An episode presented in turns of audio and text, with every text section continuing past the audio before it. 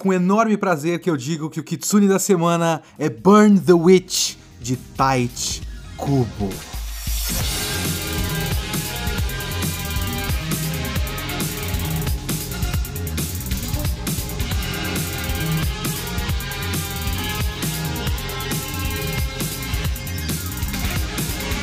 Olá, eu sou Leonardo Kitsune e o Kitsune da Semana é o meu podcast semanal para eu comentar o que eu quiser, do jeito que eu quiser. A ideia é fazer uma review por semana. Pode ser um filme, um livro, um anime inteiro ou só um episódio, um mangá inteiro ou só um volume. Eu vi, eu li, eu quero falar, então é aqui que eu vou falar. Se você quiser comentar o episódio, me siga no Twitter, arroba leokitsune, ou manda e-mail para leokitsune.gmail.com e não esquece de seguir o podcast para sempre ser notificado de novos episódios. Talvez alguém que esteja ouvindo não conheça a história da publicação de Burn the Witch, não conheça Tite Kubo, não conheça a minha relação com Tite Kubo e com a sua obra-prima, que é Bleach, o mangá que eu mais amo odiar. Eu, desde a minha época do canal de YouTube, no VideoQuest, eu falava muito de Bleach, eu comecei falando mal de Bleach só porque eu achava ele uma bosta, mas com o tempo ele foi virando a minha bosta, sabe? Ele é o meu lixinho. Eu, eu gosto muito de Bleach hoje, e ele é um, um dos piores mangás que eu já li, ou pelo menos um dos piores shonens de luta mainstream de alta expectativa, digamos assim. Não é uma questão de ele é um mangá amador feito por um qualquer, não tô falando que ele é um, um jogo ruim da terceira divisão do Campeonato Brasileiro. Ele é um péssimo time na Série A, entende? Por isso existe uma, uma expectativa muito grande. Ele foi muito campeão nos anos 80, mas hoje ele tá um lixo. É tipo isso o Bleach. E, e eu gosto desse lixo, porque eu acho um lixo tão peculiar, um lixo tão engraçado. E existe uma lenda que eu corroboro, mas eu preciso conferir. Eu ainda quero fazer a minha releitura de Bleach. Eu já falei algumas vezes aqui no podcast, um dos objetivos desse podcast era fazer a releitura do Bleach. E eu acabei que eu tô 17 episódios de podcast e não, não fiz nada de Bleach ainda. E, mas eu quero fazer minha releitura de Bleach porque eu quero conferir várias coisas, várias questões. E uma das coisas que eu queria conferir é se a lenda de que o cubo trabalha muito melhor limitado é real. Eu lembro que na minha leitura do Bleach, quando teve aquele arco que era o Turn Back, Turn Back the Pendulum, todo mundo fala que é tipo o melhor arco do Bleach porque é o cubo trabalhando com, com limitações, com espaço confinado, digamos assim.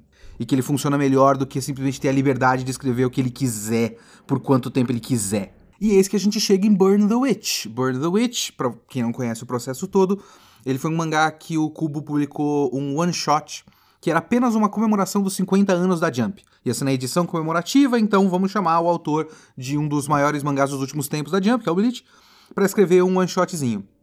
E ele deu o golpe. Ele deu um baita golpe. O golpe dele foi: este não é apenas um one-shot, este mangá se passa no mundo de Bleach, isso é uma semi-continuação de Bleach. É quase como se ele tivesse forçado a continuar sendo publicado e a continuar Bleach, que parece muito ter sido cancelado mas um, um soft cancelamento, sabe? Não foi anunciado que era um cancelamento, mas cortou no meio do que estava acontecendo. Parece muito que foi isso que aconteceu e ele deu um jeito de fazer continuar. Ele tentou no fim do Bleach com os filhos dos personagens principais para tentar dar uma de Boruto, não conseguiu emplacar o próprio Boruto, mas conseguiu emplacar o spin-off dentro do mesmo universo. Então, é alguma coisa. E agora voltou e era para ser um especial em quatro capítulos. O que também foi um golpe, mas não um golpe na Jump, mas um golpe nos leitores. A gente achou que ia ser uma historinha fechada, quase como se fosse um, um, um semi-anúncio do filme, né? Porque vai rolar um filme animado que eu vou falar aqui no podcast. Vai rolar um filme em anime e talvez isso aí fosse tipo uma introdução ao filme e tal. Também não parece ser isso, porque ao fim deste processo, ele anunciou que esses quatro capítulos eram a primeira temporada de Burn the Witch. O que também é muito curioso. Eu vou falar que é um formato que eu gosto. É um formato que devia acontecer mais. Os mangakas não ficarem presos a ter que entregar um capítulo por semana. Faz blocos. O Togashi no Hunter x Hunter quase faz isso. Ele faz isso é, sem avisar a gente que é isso que tá acontecendo. Mas de tempos em tempos ele libera 10 capítulos, forma um tanco, lança o tanco e é isso. Se ele tivesse regularmente, digamos, 10 capítulos por semestre, a gente lê um volume de, de Hunter x Hunter por semestre e é isso, e a gente soubesse que é isso que vai acontecer, eu acho que a gente já ficaria mais tranquilo. Eu gosto do formato de temporada por conta disso, porque é menos pressão. E o dia a dia e a, a, a escala de trabalho de um mangaka é um inferno. Então, trabalhar em blocos de quatro capítulos que vão sendo lançados sazonalmente Lógico que funciona melhor para um cara tipo Cubo que já tem muito dinheiro da franquia Bleach, né? É, para outros caras, talvez menos. Para quem tá começando agora, talvez ele precise estabelecer uma história pra gente ter a confiança de que vai continuar. Mas eu gosto do formato. Só que ele tem consequências. Você precisa retrabalhar a maneira como você narra o seu mangá. E é isso que eu quero abordar aqui neste podcast, porque o Cubo fez semi-adaptações ao formato que ficaram muito ruins. E eu acho fascinante, porque eu tava esperando, eu tava. Eu tava com medo de que esse mangá ficasse bom. Porque seria o cubo num espaço confinado. Mas não. O cubo não soube trabalhar o seu espaço confinado, não soube trabalhar o seu limite. É... E ficou um, um lixo maravilhoso. Eu fico muito feliz de estar comentando mais um lixo maravilhoso do cubo. Amém, Senhor. Vamos lá, vamos falar o que caralhos é Burn the Witch. Burn the Witch é uma história que se passa em Londres, na verdade na Londres reversa, porque é um mundo onde existem dragões, que são criaturas místicas, mas que não são nem criaturas nem místicas, que é uma coisa que ele falou no one shot e nesse, e eu não sei se eu entendi muito bem o que ele quer dizer com isso, mas eles são tipo entidades que existem e que causam problemas no mundo real, na Londres, uh, na Londres certa, e precisam ser abordados na Londres, Londres reversa as pessoas comuns não veem os dragões, né? E eles são combatidos na Londres Reversa ou algo do tipo. E existe uma organização chamada Wingbind. Essa Wingbind, ela é WB, e WB é tanto a sigla de Wingbind quanto a sigla de West Branch, que seria a filial ocidental da Soul Society. Esse foi o grande golpe ao fim do One Shot, que a organização dessa série é a mesma organização de Bleach mas os problemas são completamente diferentes, a organização é completamente diferente, então fica até um pouco confuso que eles sejam a filial ocidental da Soul Society, porque uma organização não tem basicamente nada a ver com a outra, e eles combatem seres completamente diferentes uns dos outros. Os dragões seriam Hollows, talvez? Não fica muito claro isso. Porque o, a Soul Society e o mundo dos mortos e tal é um só pro mundo todo. Não sei, eu não sei muito bem o que. Tudo bem, tanto faz. No one shot a gente conhece as duas personagens principais, que são Nihashi alguma coisa, Nihashi Noel, a mina de cabelo preto, e Nini Longcole. É um nome tão feio, eu esqueci agora. Mas é a menina que parece uma paquita. Então tem a Noel e a Nini. E um cara que eu sinceramente esqueci o nome, eu não estou afim de dar uma conferida agora, foda-se. Ele é importante ao mesmo tempo que ele não é importante. No one shot, ele tinha aparecido como o cara que era basicamente o stalker da Noel, porque a Noel é a gostosa. Ela tem os peitão da Orihime. Basicamente, todo boa parte do marketing do Burn the Witch é o fato de ela ser gostosa, com peito gigante, coxona e saia curta. Então tem um Stalker que concorda com o Cubo, Talvez ele seja o avatar do cubo na história, né? Boa parte des, desses quatro capítulos foram dedicados ao fato de que a Noel é gostosa e que as pessoas amam olhar para a Noel. Então, talvez tenha um pouco do cubo olhando para a própria personagem e falando: cara, ela é gostosa mesmo, né? Olha a gostosa que eu, que eu desenhei. Ô, oh, rapaz. Ô, oh, rapaz, eu desenho umas gostosas mesmo, né? Esse cara, ele passou muito tempo em contato com um dragão, que era um amigo dele que estava disfarçado de dragão há sete anos. E quando você entra em contato demais com o dragão, você vira um Dragonclad. Dragonclad no, no termo do Manga Plus. Eu li pelo Manga Plus, que é o aplicativo oficial da, da Shueisha, em inglês. E Dragonclad seria algo como preso a um dragão, sabe? Então ele tem essa coisa, ele, ele, acaba, por conta do contato dele com o dragão por muito tempo, ele acaba atraindo dragões.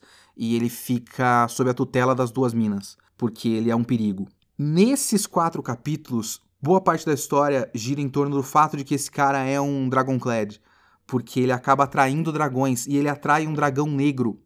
E aparentemente fazia tipo quase 100 anos que não aparecia um dragão negro na Londres Reversa. Eles são um, um, um, problema maior do que um dragão comum. E aí a grande organização de elite lá, a elite da Wingbind determina que esse cara tem que ser morto. E aí tem umas reviravoltas, tem a questão da, da companheira de grupo da Nini. A Nini é uma idol, é uma mina de uma girl band.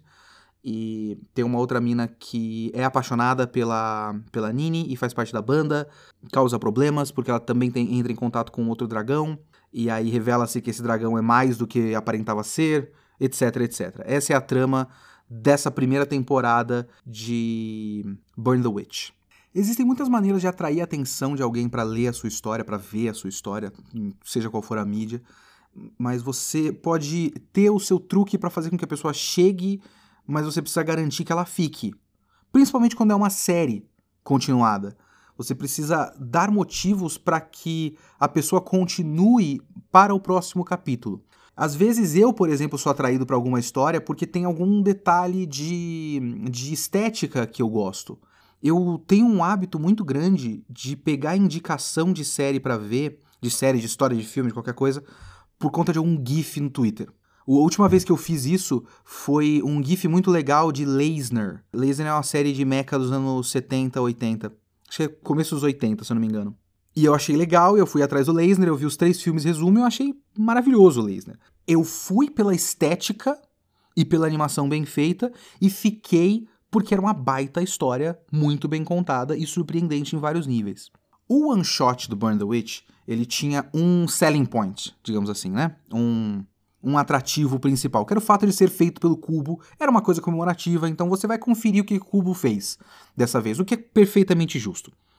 Mas ele tentou fazer, tentou dar um motivo pra gente continuar em Burn the Witch, porque existia já o plano, obviamente, é pelo menos a intenção da parte dele, de continuar essa história. E a maneira com que ele fez com que a gente continuasse em Burn the Witch não foi personagens cativantes ou, ou uma, uma história que parece ser interessante de ser contada e tudo mais.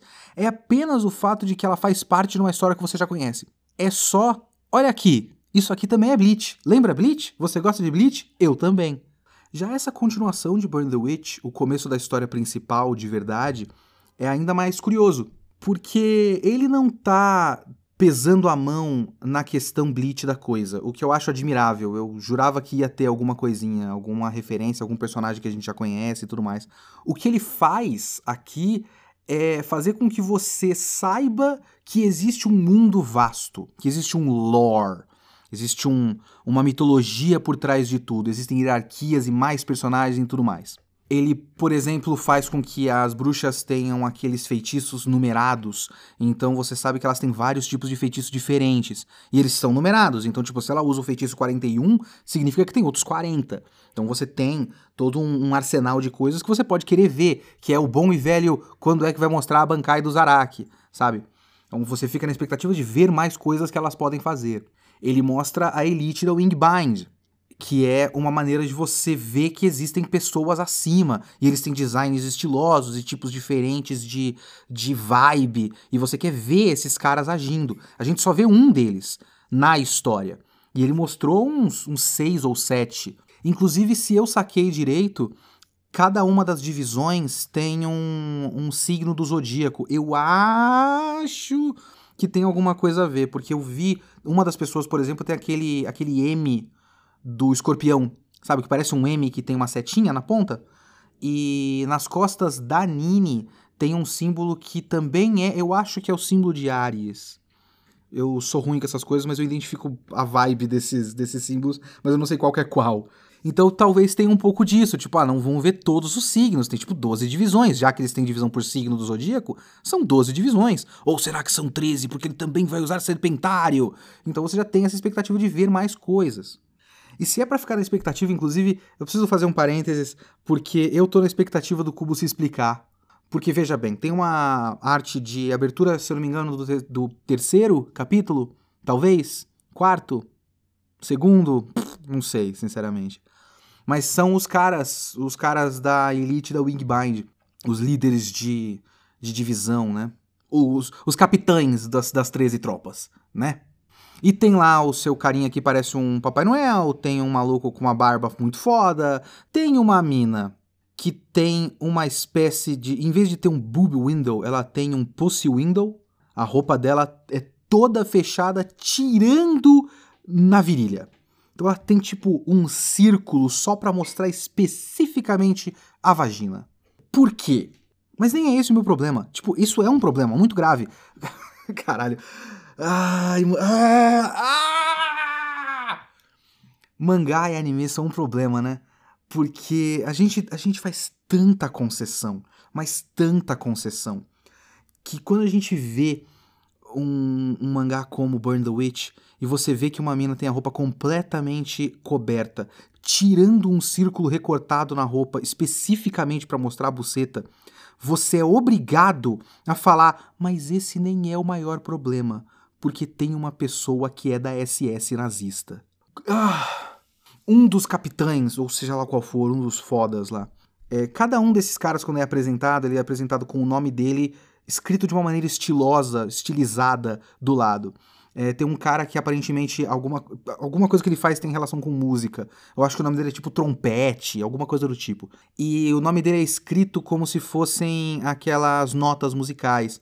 E uns outros são escritos de um jeito mais. Cada um tem um jeito diferente, porque o, o cubo é todo sobre estilo e estética, né?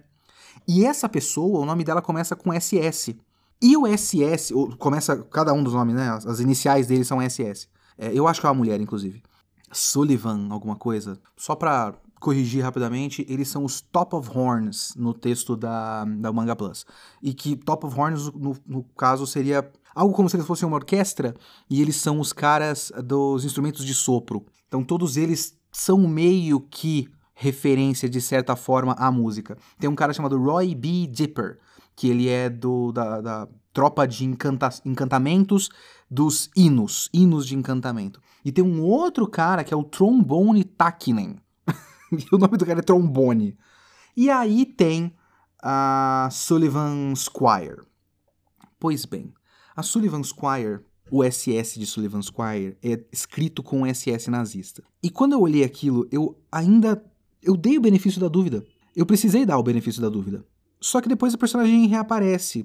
Da primeira vez que ele aparece, ela aparece, a, a imagem está cortada num certo ponto ali da, da lapela. Depois, quando aparece um pouco mais próximo, num outro capítulo, que aparece de fato a lapela, ela tem um broche da SS nazista. Quer dizer, veja bem, na real é um raiozinho. Só que depois de você ver que ele usou o SS da, da SS nazista na, no, no nome Sullivan Squire, você vê que aquilo lá é tipo o C de Carrefour, no logo do Carrefour, você tem um raiozinho no meio que deixa implícito no espaço negativo a SS nazista? Não tem nenhum motivo para isso, eu acho. Mas talvez eu tenha que continuar lendo Burn the Witch, porque eu preciso saber se ele vai, de fato, ter um personagem que é um dos, dos caras legais, supostamente, que é pra gente achar super cool, e é um dos líderes da organização do bem, que, que, é, que é nazista? Será? Será? Essas são as coisas que ele mostra no começo. Ele também fala da, dos dragões e que como tem uns sete outros dragões que são dragões de lendas, ou seja, a gente já tem uma elite maior e tem inimigos numerados maiores. A gente só viu um desses líderes em ação e um desses dragões apareceu. Então tem um vasto lore para a gente conhecer enquanto a gente espera próximos próximas temporadas de Burn the Witch. O grande problema de Burn the Witch é que ele só dá isso. Ele não conta uma história de verdade. Ele não conta a jornada de um personagem para chegar num certo ponto. E talvez nem precisasse, porque tem uma coisa nesse Burn the Witch que é o fato de que, assim como a Soul Society, o trabalho deles é matar.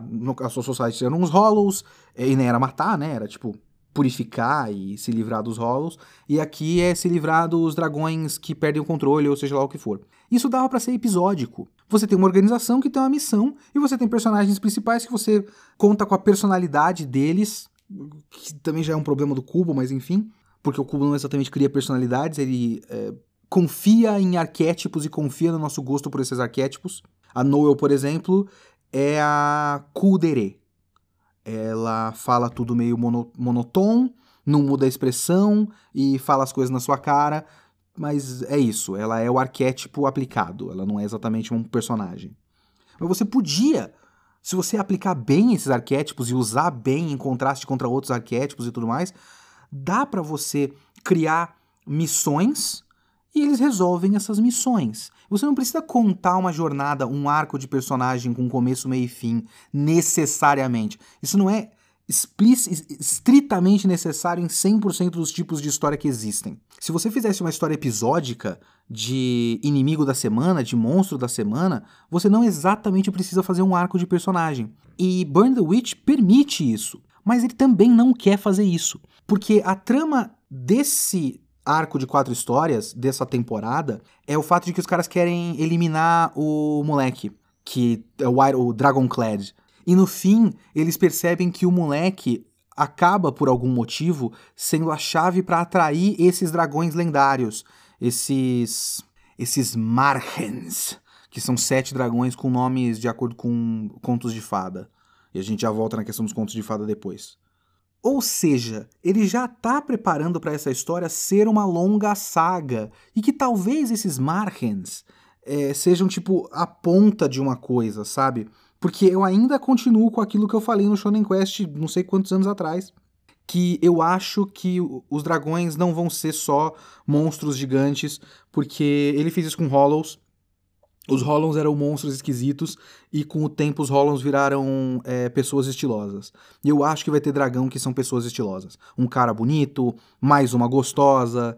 É, e como eles são monstros, ele não precisa exatamente é, se ater a regras sociais nossas, que ele já não se atém muito. Veja, por exemplo, a janela de buceta da roupa da menina, que é uma das líderes do Wingbind. Então ele, podia, ele pode ir, ir, além disso, sabe? Que nem aquela mina dos Hollows lá dos espadas que tinha um zíper que era é, só até o meio do peito dela, que ela abria, sabe? Cobria o. A, do nariz dela até o bico do peito. Então, esse tipo de coisa que ele gosta de fazer. Então, eu acho que isso ainda vai acontecer. Mas é muito a cara dessa história ele tá preparando uma primeira saga contra esses Marhens e depois eles são, tipo, subordinados de algum grande líder que tem é, é, sublíderes abaixo, mini-bosses, que são pessoas estilosas, alguma coisa do tipo. Então ele tá preparando para uma grande saga, o que é muito estranho, porque ele tá fazendo no esquema de temporadas, que mais uma vez, eu vou repetir de novo, eu gosto, eu acho interessante, só que você precisa adaptar, e ele adaptou. Só que ele adaptou de um jeito muito torto. Ele não está contando uma história condensada. Ele está contando um shonen de luta normal pulando etapas. Quando você tem um shonen de luta normal, você tem o cara que acaba de descobrir os seus poderes, ou acaba de ganhar os seus poderes, ou que sempre quis entrar para alguma organização e para isso ele precisa se esforçar e aí despertar poderes, etc, etc, né? Você tem esse cara que começa do ponto zero e vai subindo porque aí a gente vai conhecendo o mundo através dos olhos de um cara que conhece tanto quanto a gente. Então você tem um processo. É como no livro do Hirohiko Araki. Se vocês não leram, eu recomendo. Eu tô para fazer um vídeo sobre isso no Meteoro. É um livro do Hirohiko Araki sobre como fazer shonen de luta. E ele fala muito sobre a curva ascendente. E tem que sempre estar subindo. E você tem um personagem que começa do ponto zero, ajuda a fazer isso, porque aí não tem muito como ele ir para baixo. Ele sempre acaba indo para cima, não tem muito jeito. Dependendo de como você trabalha isso, você acaba caindo naquelas etapas protocolares do shonen que eu já falo, já falo disso faz muito tempo, que são as missões do Yusuke para recuperar, para voltar à vida, que são as lutas aleatórias do Kenshin antes de surgir o Aoshi, por exemplo, que é a missão da ponte do Naruto, etc, etc. Você tem alguns mangás, como por exemplo o Kimetsu no Yaiba, que eu tô falando aqui no podcast, que pulam essas etapas de maneiras meio esquisitas já também, que é acelerar demais a etapa. Então, o treinamento dele dura meio capítulo e tem um time skip. É, depois disso, ele tem uma missão e logo depois encontra o vilão final. Então, é tudo muito apressado. O que o Kubo faz em Burn the Witch é simplesmente pular tudo isso.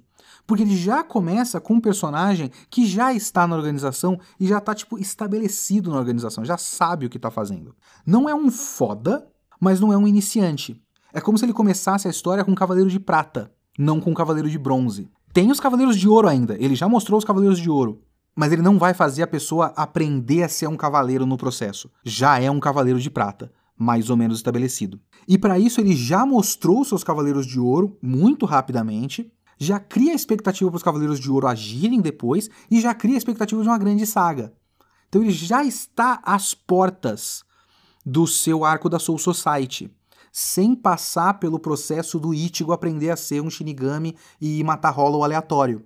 Na verdade, é como se ele estivesse usando um daqueles outros Shinigamis que são normaiões, assim, tipo o tenente de um capitão, sabe? E colocando ele para missões rotineiras de Shinigami de matar Hollow do nada. É isso que ele tá fazendo.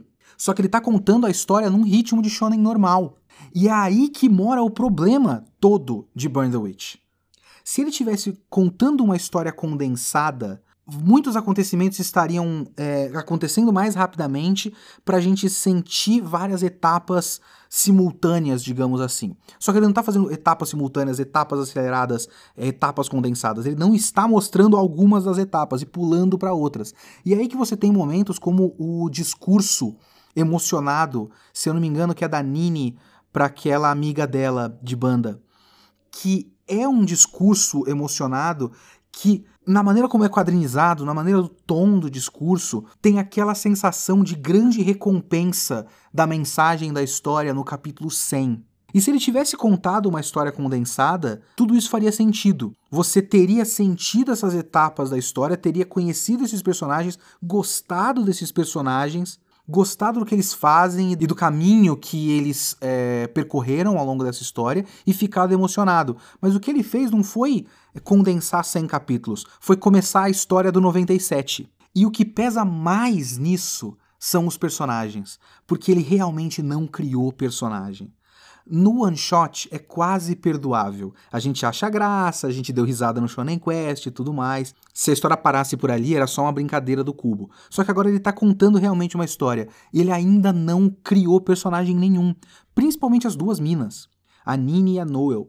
A Nini e a Noel são um grande nada. A Nini, ela é só uma chata e talvez você vê alguns vislumbres de um, um, lado mais doce dela, mas é o máximo que tem. A No é um grande nada. No one shot ela tem um pequeno discurso sobre como ela gosta de uniformes e ela não vai se explicar. E talvez você possa extrapolar e pensar muito no fato de que ela gosta de uniformes porque ela gosta de regras e ela gosta de padrões e ela não precisa explicar para você porque ela gosta disso porque são verdades da vida. Isso seria interessante se fosse abordado. Nessa primeira temporada, você tem, no começo da, do capítulo 1, um discurso sobre contos de fada. E é um discurso sobre como contos de fada são uma bobagem, porque é, uma pessoa ganha, é, é enfeitiçada e passa por coisas legais, mas depois de um tempo o feitiço passa. E que se são só os otários que são enfeitiçados, ela quer ser a pessoa que faz o feitiço. Ela, no caso, a Nini. Porque o foco, isso é muito curioso também, se você vê. Ah. o one shot eu lembro que rolou uma confusão muito grande. É, as pessoas ficavam achando que o moleque era o personagem principal. Quando claramente, entre aspas, né? O Cubo criou aquela história com o foco na Noel. Era a personagem que ele mais queria mostrar. E ele começa o discurso sobre uniformes, a primeira página do mangá é a, essa mina falando de uniforme. O foco é todo nela. Nesse, o foco é na Nini. E depois o discurso que vai dar a recompensa é um discurso que retoma a ideia do discurso no começo, o discurso do, dos contos de fada, falado pela Nini para aquela amiga dela. Só que ao longo dos quatro capítulos, a Nini é muito pouco importante. O cara é mais importante e o foco que dão o tempo todo pro fato da Noel ser gostosa é maior do que a importância da Nini para o decorrer da história porque você tem uma história focada no moleque ser caçado para morrer, e aí paralelamente tem aquela amiga dela e acaba que o dragão que veio dessa amiga é um ponto focal da história, é o dragão Cinderela, um dos Markens. Mas é uma coisa que vai acontecendo paralelamente até te surpreender. Não é um foco que a gente sente que está vendo uma história focada na Nini. É uma história mal contada mas dá para perceber que o Cubo queria fazer isso e falhou miseravelmente. Mas ele começa com esse discurso e depois ele retoma esse discurso. Mas ele retoma simplesmente repetindo.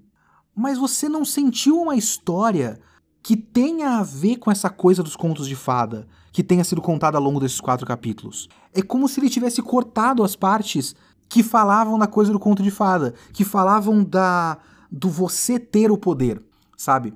De você tomar as rédeas do seu destino e não simplesmente ser enfeitiçado por um outro que te dá poderes temporários e depois tira de você.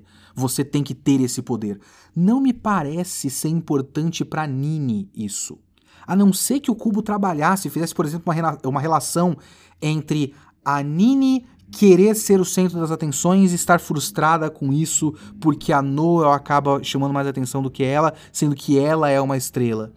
E aí ela faz uma relação de impotência, e aí ela faz essa relação da impotência com os contos de fada, e depois arremata dizendo que ela não gosta de conto de fada porque o poder é tirado de você no fim. Eu tô fazendo todo esse trabalho pro Cubo. Eu tô fazendo o trabalho que o Cubo devia ter feito nesses quatro capítulos. E não era muito difícil, é uma questão de foco. É uma questão de pegar a história que você quer contar e não simplesmente tirar partes. É fazer com que essas partes sejam contadas ainda, só que de forma econômica. É o que eu falei no podcast passado sobre o começo do Promer podcast retrasado, na verdade. O quanto o começo do Promera é econômico. Ele conta a história completa, mas ele conta num espaço muito curto de tempo, muito condensado.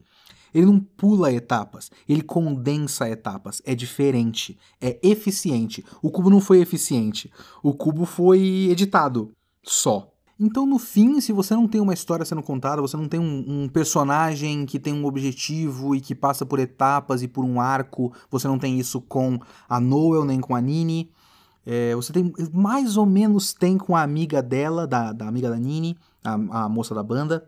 Você não tem personalidades que realmente façam com que você queira continuar lendo o mangá, porque a Nini e a Noah são um zero e o moleque continua um chato do caralho. Então só o que sobra é a expectativa de você ver outras coisas, a expectativa de você ver aquela mitologia, aquele lore, aquele conjunto de personagens, o que eles podem fazer no futuro porque o Cubo está desenhando muito bem. Os desenhos estão muito bonitos. Então você quer ver o seu Madruga em ação. Você quer ver os Top of Horns em ação. Você quer ver os próximos poderes das bruxas, que é uma coisa que não ficou muito claro para mim. Eu não sei se para vocês ficou, mas é meio como se elas pudessem fazer qualquer merda. É um problema para mim, principalmente quando você faz um shonen de luta. Você precisa ter algum, já é um problema. Como elas não têm personalidades próprias, você não tem uma relação direta entre personagem e poder, porque normalmente você tem algo que transparece através do poder que ele usa, você vê a personalidade do personagem. Mas nenhum deles tem exatamente isso, então eles têm tipo técnicas genéricas que se ensina quando você vira uma bruxa na Wingbind. Mas você quer ver as próximas técnicas, você quer ver se elas evoluem nessas técnicas, quer ver se elas fazem outras coisas. É estética. É só estética. Burn the Witch é pura e simplesmente textura. É a textura de um mundo maior. É a textura de uma história maior. É a textura de uma substância que não está lá abaixo dessa textura. E é por isso que eu acho muito curioso aquela capa que foi divulgada. Aparentemente é a capa do volume 1 de Burn the Witch. E tem um título, porque o Cubo gosta de colocar título nos volumes, o que eu acho bacana, eu acho legal, inclusive. E o título que ele escolheu para esse é Don't Judge a Book by its Cover. Não julgue um livro pela capa. Esse bordão, esse provérbio, digamos assim, é muito usado quando você vê algo que talvez engane. Sabe, você vê um, um livro que parece ruim pela capa, ou que tem um título esquisito, mas na verdade ele é um ótimo livro. Ele é muito mais do que a capa transparece. E aí você diz isso para as pessoas. Você recomenda esse livro, a pessoa olha a capa e fala: Nossa, isso aqui eu não quero ler esse negócio. Aí você diz: Não julga um livro pela capa. Vai lendo que vai ficar melhor. Só que eu li tudo que vai sair nesse volume, no qual está escrito Não julgue um livro pela capa. E não tem mais nada. Essa frase em Burn the Witch não significa nada. Essa frase é só estética. E isso é maravilhoso. O cubo consegue ser um gênio do lixo em cada etapa do processo. Então eu quero ver mais, eu vou. Eu gosto, inclusive, do método da temporada, porque eu posso pegar só os quatro, cinco capítulos que ele for lançar para fechar um volume e ler só esses capítulos, depois fazer um outro podcast para vocês. Eu quero ver a próxima temporada. Eu mal posso esperar pro tipo de porcaria que ele vai fazer. Eu só não queria que tivesse um literal nazista no grupo do, dos mocinhos. É, mas, enfim. Ai, meu Deus. Ei, Cubo. Ei, Cubo.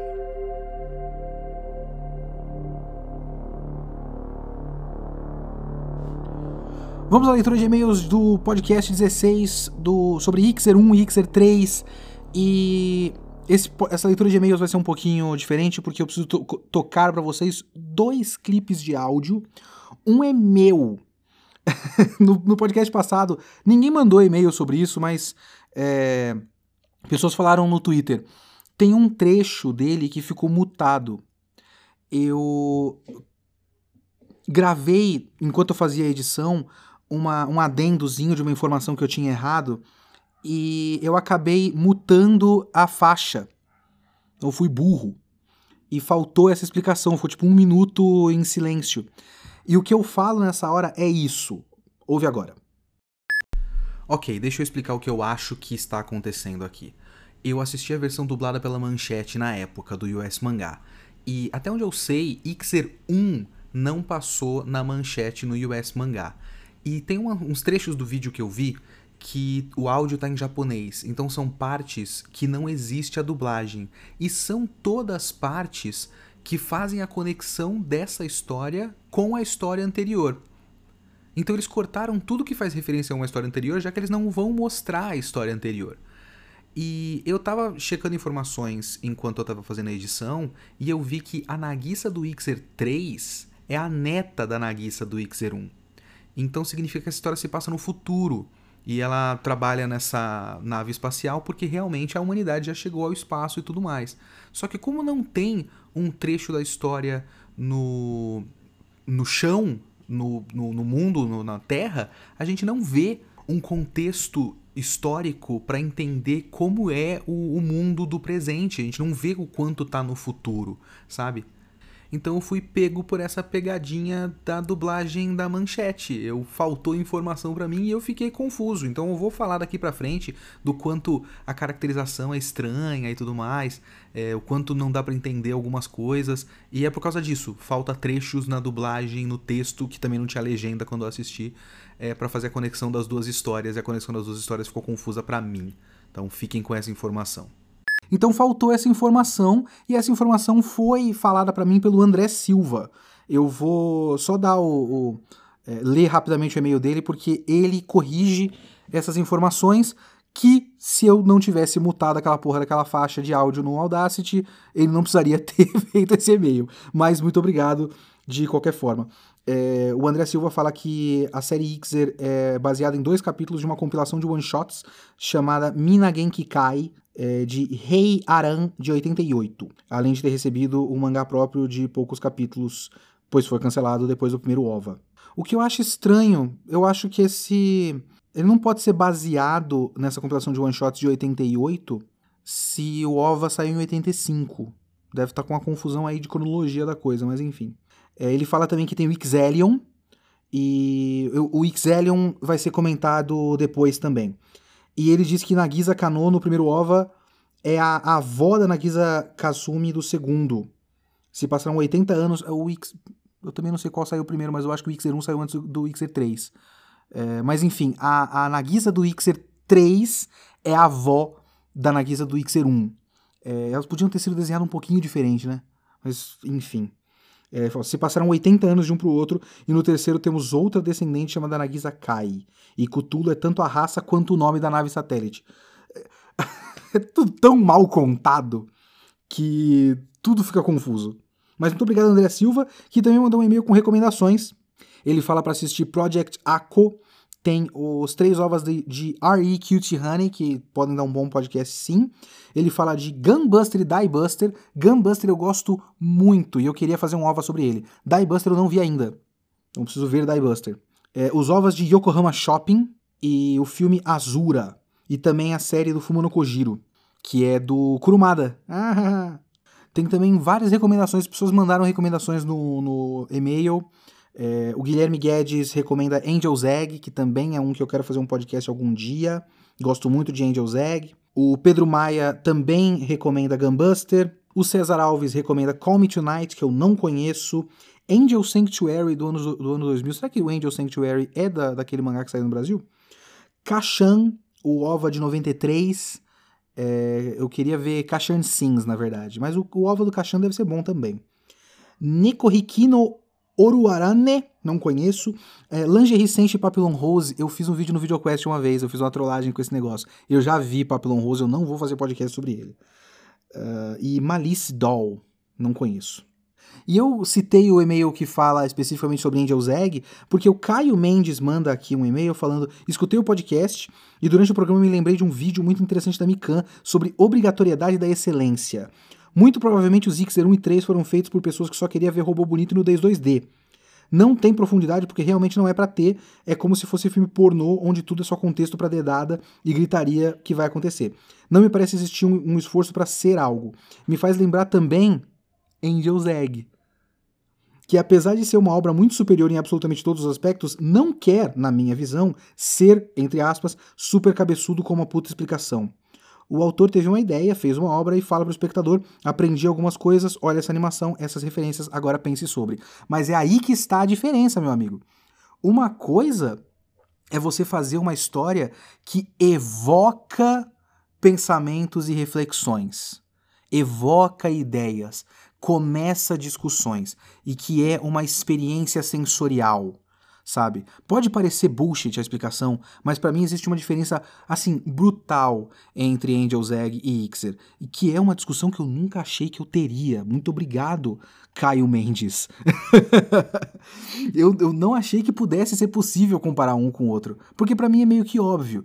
Um é apenas fanservice com uma amálgama de elementos populares na época, que pelo menos é bem feito.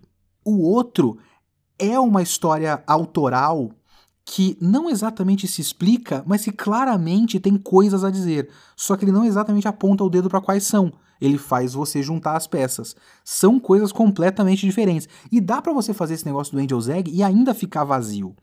Dá para você fazer e soar só como uma desculpa para você quando você não tem nada para dizer, mas você faz parecer que tem. Eu já vi isso acontecer. Eu acho que Black Rock Shooter é assim, por exemplo. No caso do Ixer, não. O Ixer realmente não tem nem algo que ele evoca para você pensar.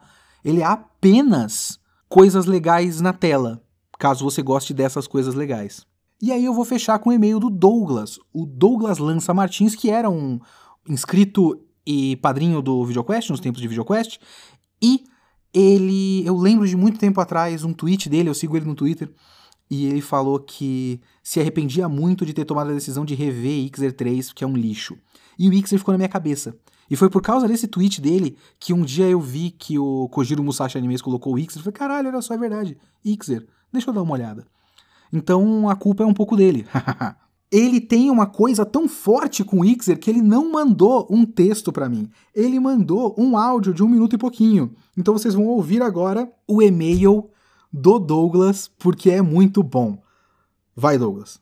Olá, aqui é o Douglas e desculpa, Sobre Ixer, eu acho fascinante como ele é um anime feito no mínimo denominador comum. Ele é o resultado de alguém pensar: qual é o mínimo de história que eu preciso ter? Pelo menos Ixer 1 tenta ter alguma coerência, mas Ixer 3 se esforça para não ter nenhuma justificativa para existir, além de mostrar meninas infantilizadas em roupas coladas no corpo saindo no tapa. O arco narrativo, se é que pode chamar assim, da Atros passando de vilã pro lado do bem, é algo que parece vindo de uma criança brincando com bonequinho. Agora, Ixelion, que por acaso se passa num universo alternativo, onde as Ixers são uma espécie de Super Sentai com direito à transformação e tudo, ele vai ainda além de tudo isso. Ele é um OVA de dois episódios que não tem final. Ele serve mais ou menos como um prólogo para uma história que nunca vai existir. A única coisa boa que dá para tirar de Ixelion, além de um aneurisma, é ver a Masako Nozawa, que é a voz do Goku, interpretando cinco robôs ajudantes da Zixer. Eu aconselho a franquia Ixer para todo mundo que quiser saber o quão baixo um anime pode chegar. Ixer é a